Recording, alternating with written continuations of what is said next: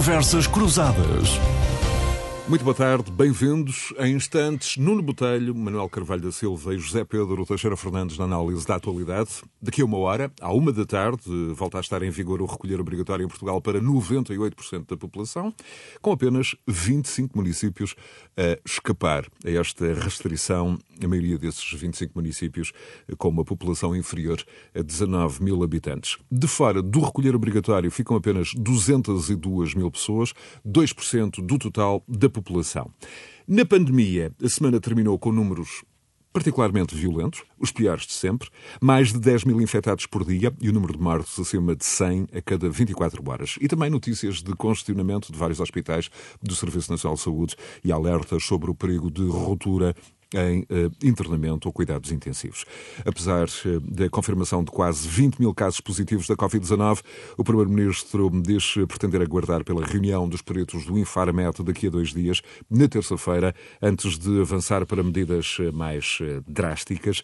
Ainda não há dados científicos rigorosos para explicar o aumento brutal de contágios, até se em causa está já a nova variante do coronavírus, mas inevitavelmente regressou o debate sobre o eventual efeito da suavização das medidas, uma suavização que foi decidida para o Natal.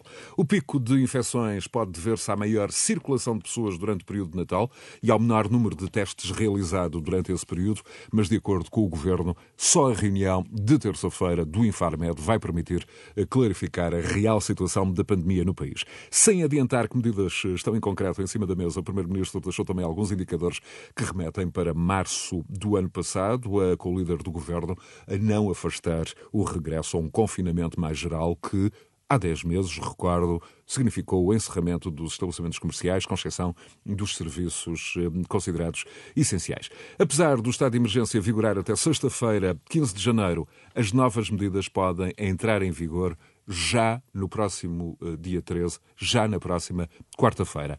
Ainda de acordo com o Governo, esta segunda versão de confinamento terá pelo menos uma grande diferença face à primeira versão. As escolas deverão manter-se a uh, funcionar.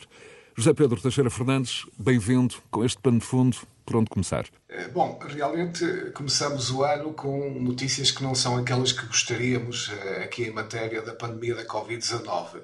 Eh, na realidade, eh, o que está a verificar em Portugal parece ser uma tendência geral que verificamos eh, nos países mais próximos da União Europeia. Está a pensar, por exemplo, no caso do Reino Unido, que voltou também a ter medidas muito drásticas em termos de confinamento. Isto traz naturais implicações do ponto de vista de saúde pública e da pressão novamente que se está a ver nos serviços de saúde, em alguns hospitais. Eh, vamos esperar que isto possa ser gerido o melhor possível, sem provocar aqui as situações mais críticas. Eh, mas há naturalmente um efeito grande novamente sobre a economia, a sociedade em geral e, obviamente, também sobre a economia, porque eh, as medidas que se perspectivam agora começam a parecer-se cada vez mais novamente àquelas medidas que tivemos no período inicial, onde realmente sabia muito pouco também ainda do coronavírus e a opção foi por um, um confinamento generalizado. Eh, na realidade, temos quase um ano sobre esse período, o que mostra que, apesar dos progressos feitos, nomeadamente pela ciência e pelo facto de já termos nesta altura as campanhas de vacinação em marcha, que ainda há aqui um longo caminho a percorrer. Eu penso que esse é que é aqui também o grande dilema da sociedade e o grande dilema político, é fazer esta gestão mais possível eficaz e rápida da campanha de vacinação que está em marcha, embora aqui também há, há, dois dados que dificultam isto, o aparecimento desta nova estirpe do coronavírus, eh, do qual ainda sabe na realidade pouco, embora os dados científicos têm sido divulgados não apontam para uma alteração, eh, ou seja, que ponha em causa as vacinas, essa é parte realmente da, eh, de boas notícias disto, mas há, pelo que se sabe também cientificamente, uma difusão muito mais rápida, ou seja, um grau de transmissão muito maior, o que complica naturalmente aqui as questões. Eh, vai ser aqui preciso uma atenção redobrada também aos setores da economia que estão, obviamente, já sob uma grande pressão, o turismo, a restauração, a aviação, só para falar aqui nos casos mais óbvios, mas muitos outros negócios também que tinham mais ou menos, uh, uh, vá lá, resistido razoavelmente até agora, mas que o próprio tempo começa a criar adicionais dificuldades, porque isto é sempre um, uma cadeia de, de efeitos negativos, alguns ao retardador. E, de facto, a gestão política disto não é, não é fácil, não é? A gestão política disto uh, vai naturalmente uh, complicar-se, apesar de, fazendo aqui uma ligação com, com outro assunto também, uh, Portugal ter aqui uma responsabilidade significativa, agora também no, no plano europeu e da condução da presidência europeia da União Europeia e da implementação das medidas de recuperação da economia, mas há também sempre um efeito de desfazamento entre o lançamento destes programas uh, e a sua chegada real à economia, porque é preciso lançar os programas, fazer os projetos, que as coisas comecem a chegar efetivamente aos destinatários, os subsídios, apoios. Uh, portanto, temos aqui em perspectiva realmente alguns meses de graus de dificuldade, quer para a sociedade, quer para a economia, quer para a gestão política, naturalmente, do governo, eh, que não serão fáceis. Quanto ao uh, regresso de alguma forma e com alguma naturalidade uh, do debate uh, sobre o eventual efeito entre o suavizar das, das, das decisões tomadas ou das medidas tomadas em dezembro e agora este agravamento, e eu recordo que estabelecer esta, esta relação causa-efeito entre estas decisões políticas e o agravamento da doença ainda não é propriamente um dado adquirido. Vamos ver em que sentido apontam as opiniões opiniões dos peritos que vão reunir na próxima terça-feira eh, no Infarmed, mas há também aqui eh, seguramente uma gestão eh, política de alguma forma difícil, em particular para o governo.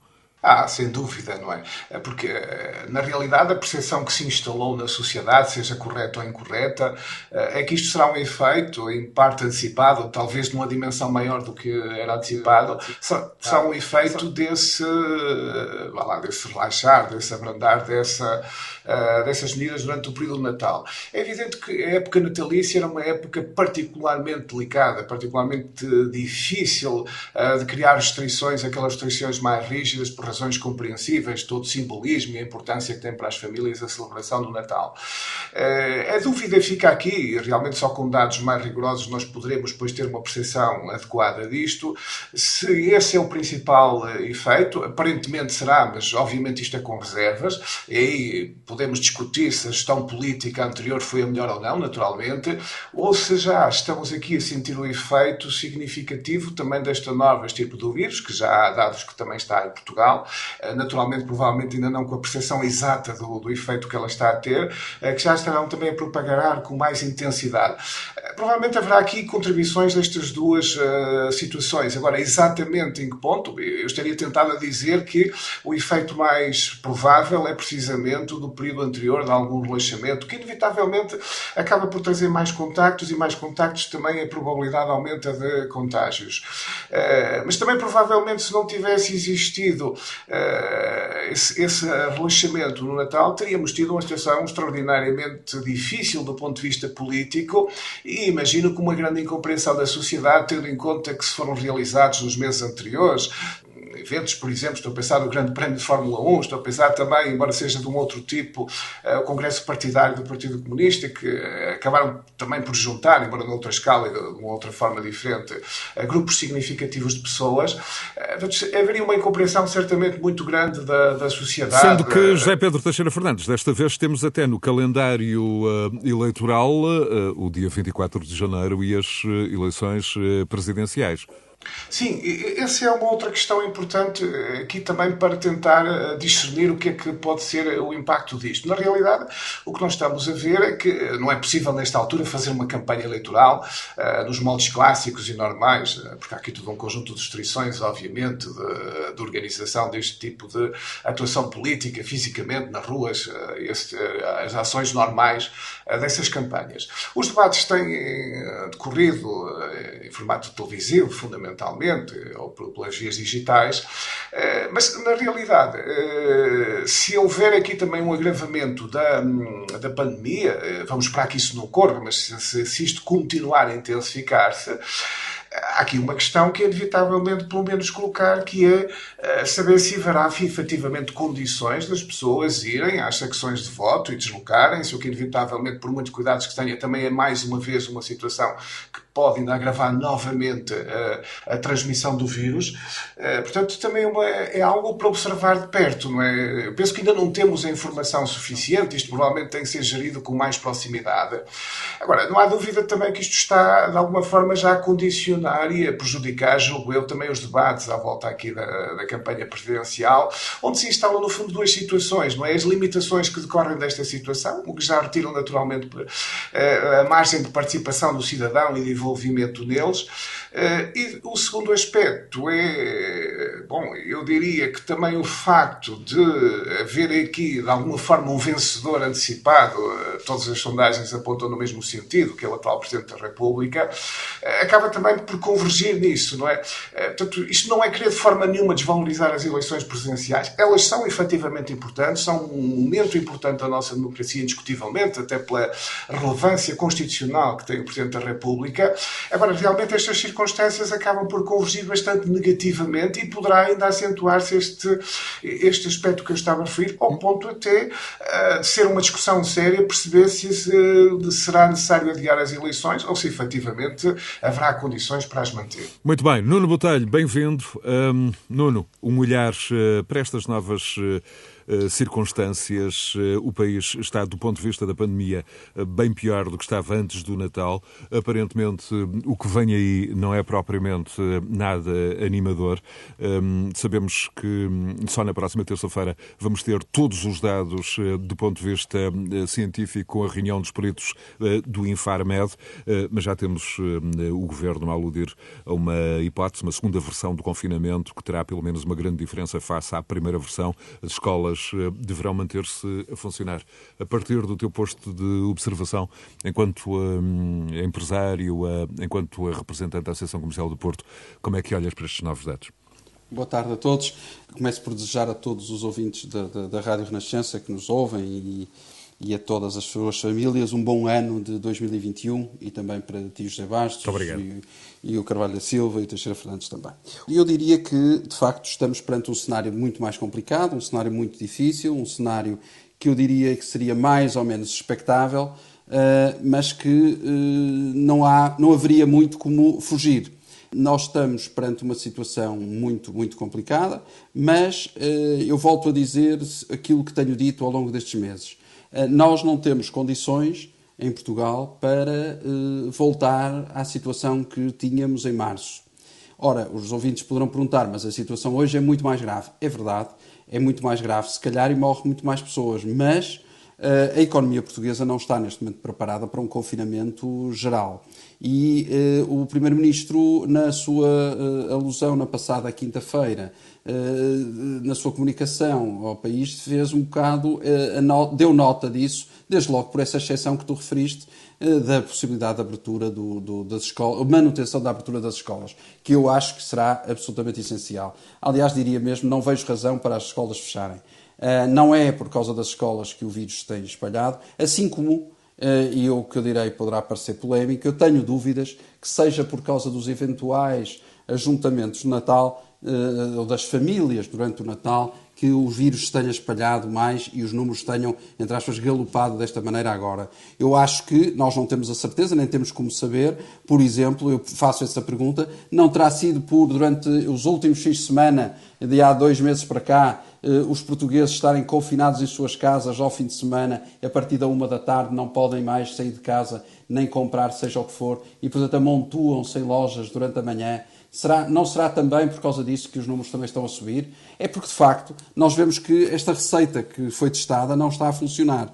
E eu, desse ponto de vista, diria que eh, nós temos aqui três ou quatro fatores que estão a levar a que isto aconteça. A falta de planeamento e má comunicação do governo, mas também, e isso não podemos nunca esquecer, houve aqui uma expectativa criada de grande ilusão de com o surgimento das vacinas haveria, e usando palavras de Graça Freitas, uma falsa sensação de segurança relativamente ao fim da pandemia. E, portanto, eu acho que estamos agora a pagar um bocado o preço destas indefinições e destas indecisões. E eu diria que há outro ponto que me parece absolutamente crucial, é uh, uma errada ideia que está a Direção-Geral de Saúde e o Governo a passarem, de que a culpa destes números é dos portugueses. Eu acho que não é. Os portugueses têm-se portado de forma absolutamente irrepreensível e, desse ponto de vista, eh, nós temos que eh, analisar e ver e pensar que, se calhar, a receita testada não é aquela que está a surtir efeito e deveríamos inverter. Porque, como tu disseste, eu, como empresário, quando na minha empresa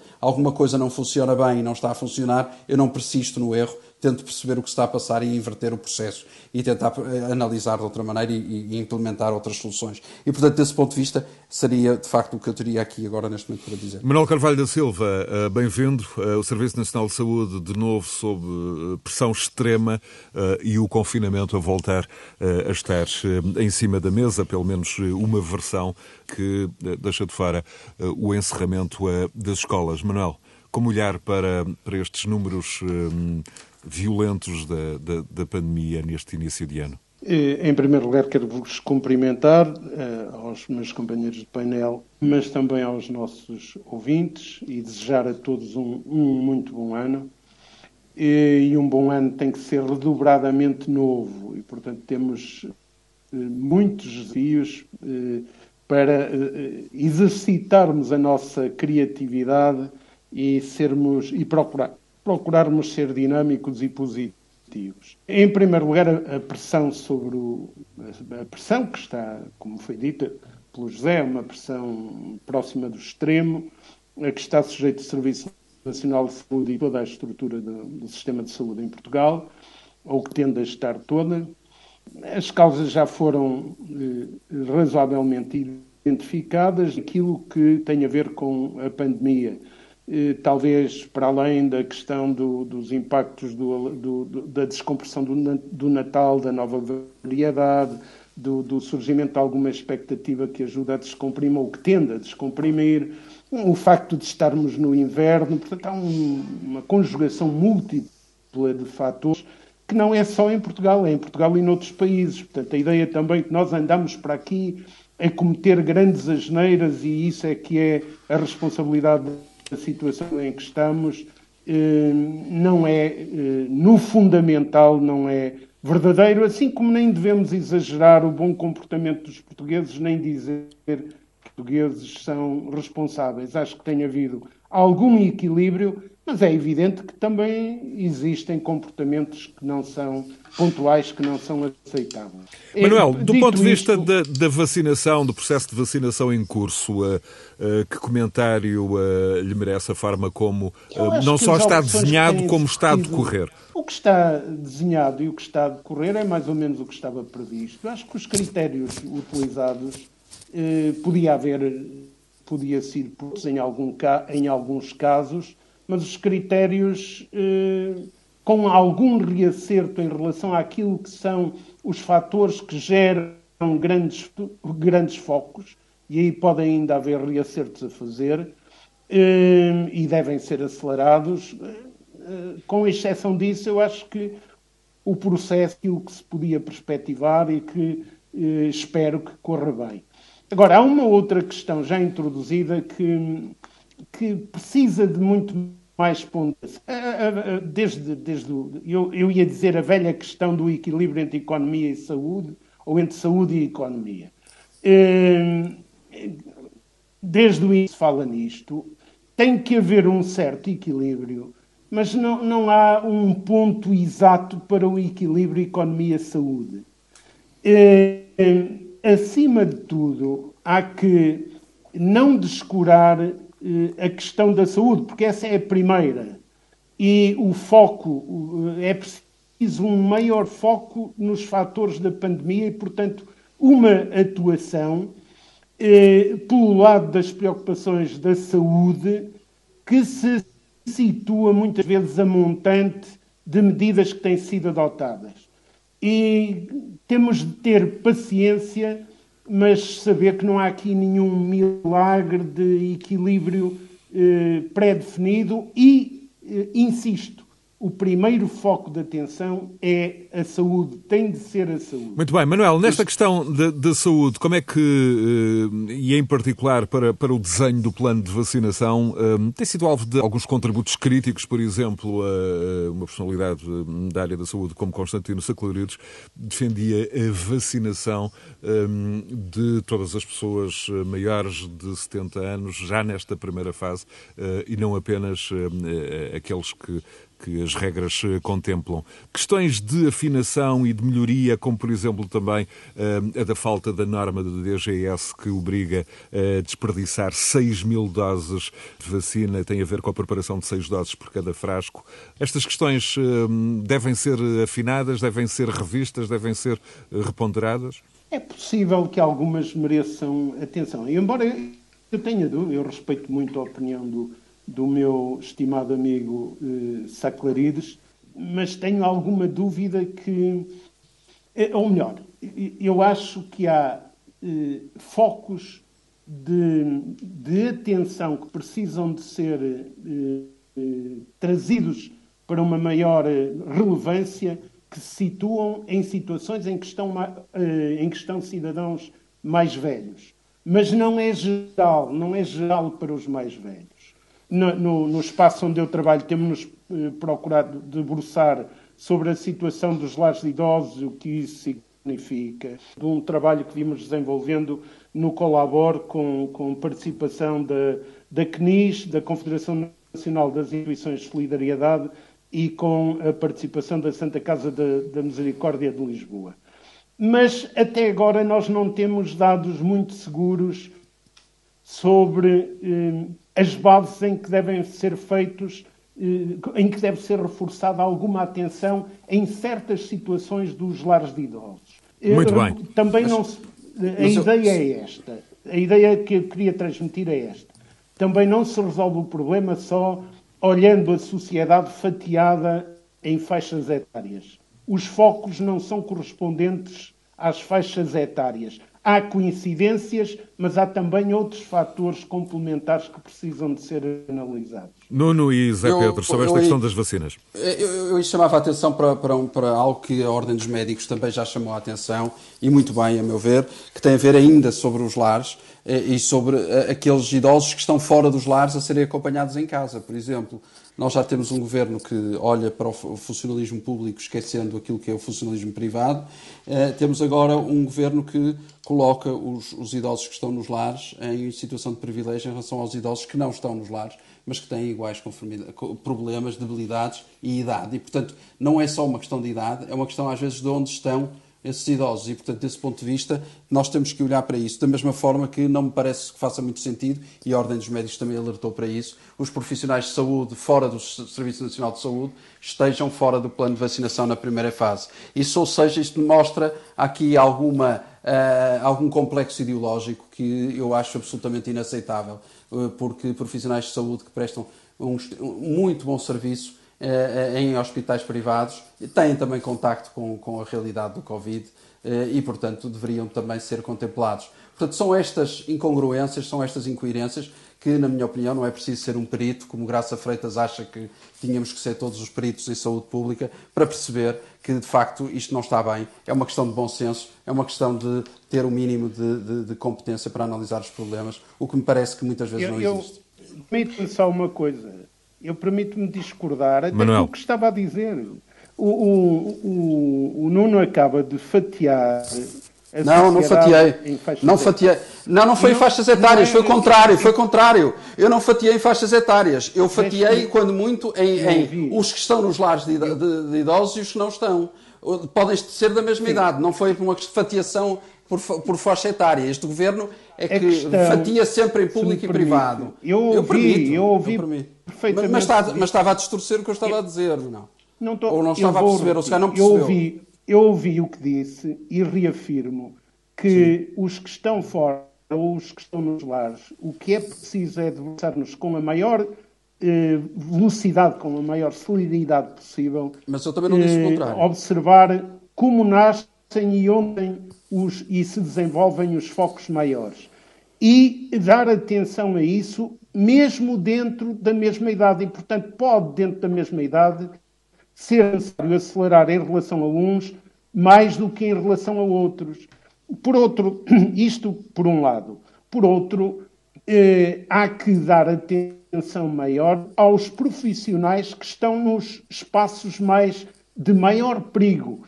E pode haver alguma diferenciação entre privados e públicos em função disso. Não é nenhuma questão ideológica. Esta, este vício agora de certas pessoas dizerem tudo o que discordam e que os outros contra-argumentam é uma questão ideológica e eles não têm ideologia, não, são opiniões sobre a realidade concreta que se vive.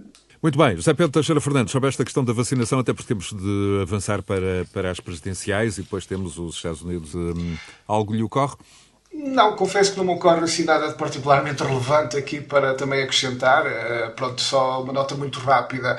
Uh, na realidade, é, há fundamentalmente aqui, desde logo, um problema técnico e um problema de distribuição das vacinas e de gestão também logística. Depois há, obviamente, o problema que em parte é naturalmente também natureza política, de, de, gestão eh, de quem chega primeiro e como é que se faz esse processo, pois exatamente. Eh, mas na realidade confesso que me faltam aqui dados mais específicos para também contribuir aqui muito mais para o debate.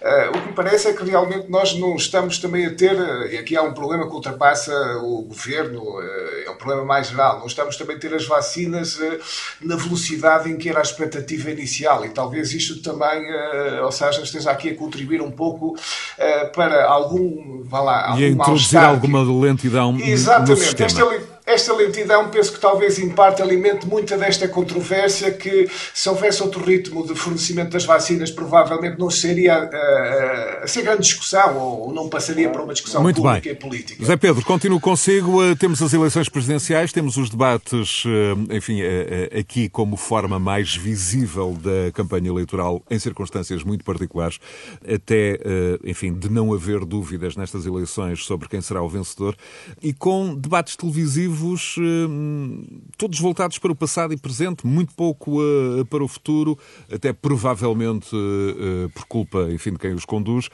Não tem havido propriamente um debate de fundo sobre ideias para o futuro de Portugal, modelo de desenvolvimento do país, sobre como voltar a crescer ao fim de 20 anos de estagnação, sobre políticas sociais, sobre a própria natureza dos, dos poderes presidenciais, emergindo até o que parece ser o desconhecimento e confusão entre os candidatos sobre o papel do Presidente no nosso eh, sistema semipresidencialista.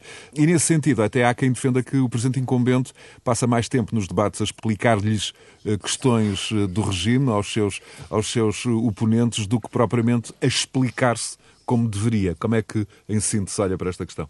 Eh, na realidade, eh, a percepção que eu tenho destes debates, eh, e até comparativamente com o que tivemos em anos anteriores e épocas de campanhas eleitorais normais, os debates presidenciais têm sempre aqui, do meu ponto de vista, um problema específico que é se calhar a sociedade portuguesa em geral não tem a percepção exata de quais são as funções do Presidente da República. Ou seja, eu diria que para a pessoa comum, sem nenhum conhecimento mais especializado da Constituição, exatamente a limitação das competências presidenciais, as coisas oscilam entre a percepção de um, de um, poder muito geral do Presidente da República, muito abrangente, que no limite, se me permitem a expressão, pode dar ordens ao governo, ou seja, no que seria no fundo um presidencialismo que não é o que a nossa Constituição prevê, portanto não é o poder presidencial uh, que temos em Portugal. Uh, ou então depois também temos no outro extremo uh, quem desvaloriza a figura presidencial, seja por razões de conhecimento específico ou porque eventualmente tem algum interesse mais particular em fazer isso. Eh, isto já é uma dificuldade transversal, eh, não é nova, mas eu acho que se projeta com mais intensidade pelas características deste período que estamos a viver e pelo facto de também não se poder fazer campanhas de outras formas e, portanto, se limitar às formas de comunicação política.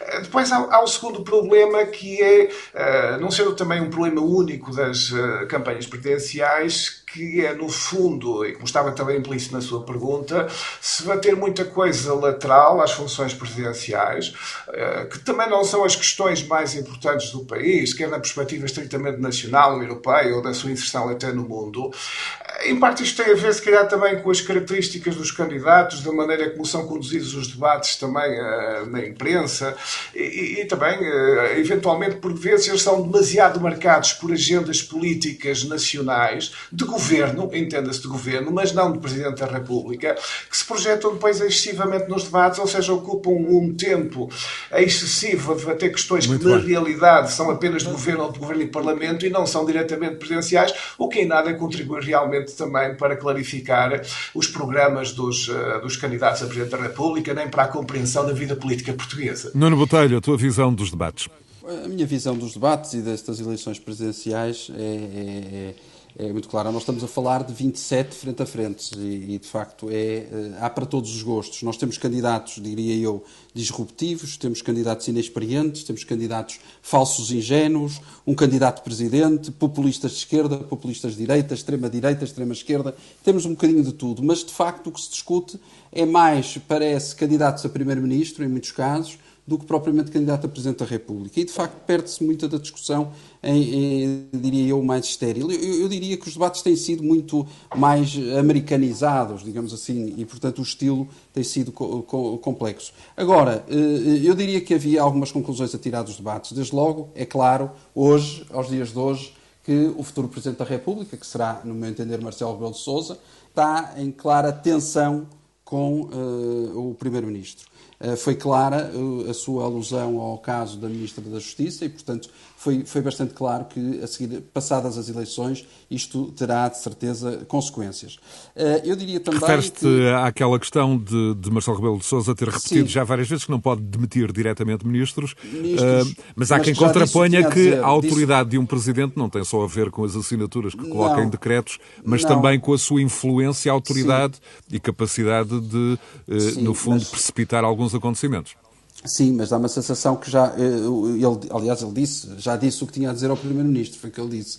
Portanto, ele tirará consequências disso, não é? Ou seja, pela ausência de consequências do Primeiro-Ministro, estou convencido que haverá consequências a seguir. Estou convencido, é a minha opinião. Uh, mas uh, há aqui algo que eu, que eu também elencava, é de facto um certo alinhamento destas eleições por parte quer de PSD, por incrível que pareça, mas também do próprio Partido Socialista. Uh, e isso é, a meu ver, um erro e um problema para o regime. Ou seja, nós estamos a falar dos dois principais partidos e os dois principais partidos parece que estão um bocadinho uh, a olhar na bancada a ver o que é que se passa e não muito preocupados com o que, se, com o que vem aí, quase como que uh, a prepararem-se para, para outras batalhas que não a da Presidência da República. E eu acho que isso é, é, é, pode ser fatal para o regime, porque o que está a acontecer é que temos candidatos como, por exemplo, André Ventura, a capitalizarem de forma uh, absolutamente uh, injustificada, a meu ver, uh, em, em, eleitorado que, por exemplo, o PSD poderia também capitalizar. Mostras... E, desse ponto de vista, acho que é um erro eh, de gestão. Mostras preocupação, mostras preocupação uh, com o agravamento da pandemia uh, e os seus Sim. efeitos no aumento da abstenção, uma abstenção Sim, já se anunciava uh, elevada. Um, e, e, tens alguma Sim. crítica ao facto de aparentemente não se ter investido, enfim, atempadamente, por exemplo, no voto pelo correio, para é, evitar mais aglomerações, é, menor é, risco é, de contágio? É, é, um, é, é, um país de, de, brincadeira. Eu acho, eu não tenho outra frase, não tenho outra.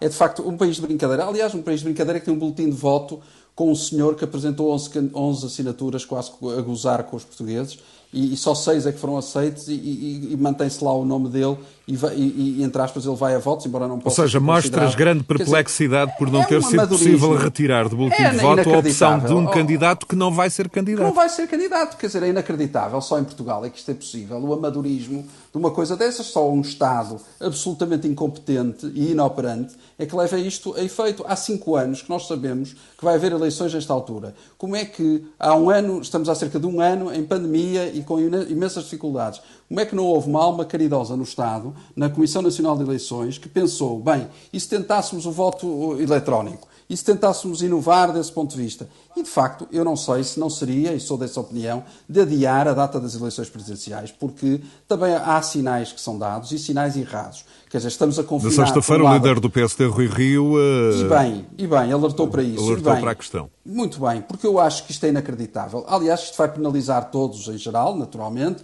mas eh, eu, eu, não, eu, eu acho que uh, os, os, os, ditos candidatos mais uh, mainstream, os candidatos mais uh, representados dentro da normalidade, digamos assim, Marcelo Rebelo Sousa, uh, Marisa Matias e, e João Ferreira e, e, e, a própria candidata Ana Gomes, eu estou convencido que vão ser muito penalizados. Estamos a falar do voto fundamentalmente também urbano ou, ou, e, e de uma idade, digamos assim, acima dos 50 a 55 anos e que naturalmente vai ter muita dificuldade em sair de casa ou muita resistência em sair de casa para votar. Manuel. Isto vai ser muito penalizador e é muito mal para a democracia e perdem todos. E acho que o país perde quando há um alinhamento, quer de eleitores, mas também das próprias instituições, de, quanto a uma eleição que é sempre tão importante quanto a de Presidente da República. Manuel, como é que, como é que olha para estas eleições que não se esgotam na confirmação, enfim, do seu vencedor antecipado? Uh, existem outras repercussões, outras leituras, outras pistas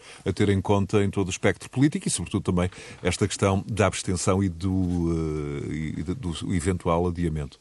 Eh, tenho dúvidas que haja possibilidade, possibilidade significa, de, significa uma opção fundamentada e, e comprovadamente com vantagens para o país de adiamento de, das eleições. Tenho muitas dúvidas quanto, quanto a esse caminho.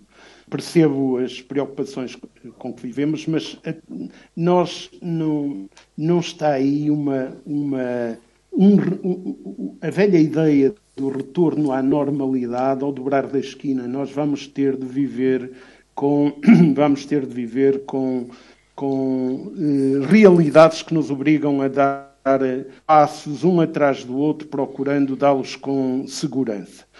Eh, mas claro que esta situação não ajuda nada, cria problemas maiores que promovem a abstenção, isso é indiscutível.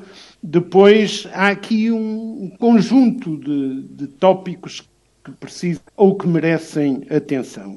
Primeiro, como já foi dito, o Presidente não governa e, por vezes, eh, os debates são conduzidos como se o governasse, talvez porque o Presidente criou uma. Eu, eu vou, ser, vou ser muito, muito ponderado, vou dizer uma magistratura de influência que, por vezes, eh, parece que é ele que manda no governo e eh, isso leva a interpretações dúbias e desencadeia questionamentos nos debates absolutamente desfocados. Assim como o, o Presidente da República não não é o comentador de todos os assuntos e muito menos da espuma do, dos dias. Mas o que nós vemos na orientação dos profissionais da comunicação social que têm conduzido os debates é uma influência fortíssima nestas marcas que eu e, e, e, e não só eu acabamos agora de ir. E, portanto, conduzem o debate eh, para campos, deixando outros de fora, como por exemplo, como já foi referido também, a importância dos portugueses conhecerem melhor o papel do Presidente e o papel de, do Presidente adequado aos tempos que vivemos no plano nacional, no plano europeu, no plano internacional, até tendo em conta os acontecimentos dos Estados, recentes nos Estados Unidos e outros que se projetam aí pelo mundo. E, portanto, eh, este é um aspecto a relevar. O segundo aspecto a relevar é que, em geral, os debates têm-se situado eh, numa certa normalidade de respeito dos parâmetros da vida democrática, eh, com eh, elevação, com, com, com fiados feitos eh, respeitando todos, com uma exceção. Nós não temos aqui a extrema esquerda e a extrema direita, isso é, isso é, minha opinião, são exposições de, de cenários que só baralham. Nós temos uma realidade muito interessante, é no conjunto dos candidatos, temos um que é a expressão de dinâmicas retrógradas e fascistas. E é curioso, porque nestas eleições presidenciais, esse candidato trampista e, bolsonarista, sem pingo de dignidade e que saltita entre a sabugice e a sobranceria, que é intrusão sem, sem limite, esse candidato tem levado a que a generalidade dos outros, de formas diferentes, como é verdade, mas, mas todos convergem em sentido que é criar um certo cordão sanitário em torno dele, coisa que a direita portuguesa não está a fazer e que é um perigo. Mas é significativo que os outros candidatos, repito, cada um à sua forma, e Marcelo até esforçando-se por, na forma dele, colocar bem claro, e esse cordão sanitário. Nós temos este problema. E olhemos para o que se, o que se passou Muito bem. esta Justamente a propósito, Estados Unidos. E a propósito dos Estados e devemos Unidos. ter mesmo cuidado com esta situação. Vamos então aos Estados Unidos. É Pedro uh, Teixeira Fernandes. O assalto sem precedentes à democracia, na expressão do presidente eleito Joe Biden, uh, num dos episódios mais vergonhosos da história da democracia norte-americana. E, Zé Pedro, nem no mais mirabolante cenário, sobretudo antes da erupção em cena de Donald Trump há cinco anos atrás, se imaginava um quadro destes, um cenário destes vividos esta semana numa das capitais, símbolo da democracia no planeta. É verdade, os acontecimentos são realmente de tal maneira extraordinários pela negativa que uh, provavelmente teríamos muita dificuldade em dar qualquer credibilidade a isto que efetivamente ocorreu, se estivéssemos a discutir a questão ainda não há muito tempo atrás. Uh, isto levanta naturalmente muitas questões. A importância que os Estados Unidos têm no mundo, a referência que são há muito tempo do ponto de vista político, uh, do ponto de vista cultural, do ponto de vista de um exemplo até a seguir por outros Estados, é naturalmente posta em causa. Uh, eu julgo que olhando melhor para o que se passou aí, sobretudo nesta fase final e estes acontecimentos. Mas há, há ou não um lado até positivo, permita-me aqui queimar algumas etapas, a ideia de que esta ação desde logo elimina a hipótese de Trump se candidatar à presidência daqui a quatro anos e compromete todas uh, as ambições políticas do presidente incumbente. Ou não Bom, essa, essa, pode ser, não necessariamente, mas essa pode ser uma consequência e uma consequência positiva, vendo a questão realmente dessa perspectiva. Uh, mas, uh, do ponto de vista das consequências uh, nos próximos meses, anos, na realidade o que eu penso que aqui se antecipa é uma situação interna muito difícil nos Estados Unidos, porque todo este ambiente que temos visto neste, do mandato de Trump acentuar sempre o governo de facção e que agora culminou nisto. Eh, e este ano foi particularmente com este ano que, te, que cerrou as eleições presidenciais e que agora está a iniciar, eh, foi particularmente crítico nisso. É provavelmente o culminar de um processo que germina nos Estados Unidos há décadas, eh, que obviamente tem uma responsabilidade grande em Trump, que não fez rigorosamente nada para o acalmar ou diluir ou moderar, pelo contrário, viveu nele e acentuou e procurou sempre até intensificá-lo da pior maneira. Mas isto coloca, no fundo, aqui um problema sobre uh, o papel dos Estados Unidos no mundo e a capacidade dos Estados Unidos de continuarem a ser uma referência, quer política, como eu dizia, quer do ponto de vista estratégico, quer, no fundo, de alinhamento também de vários países e de coordenar esses esforços do ponto de vista até de uma certa imagem das democracias liberais no plano internacional.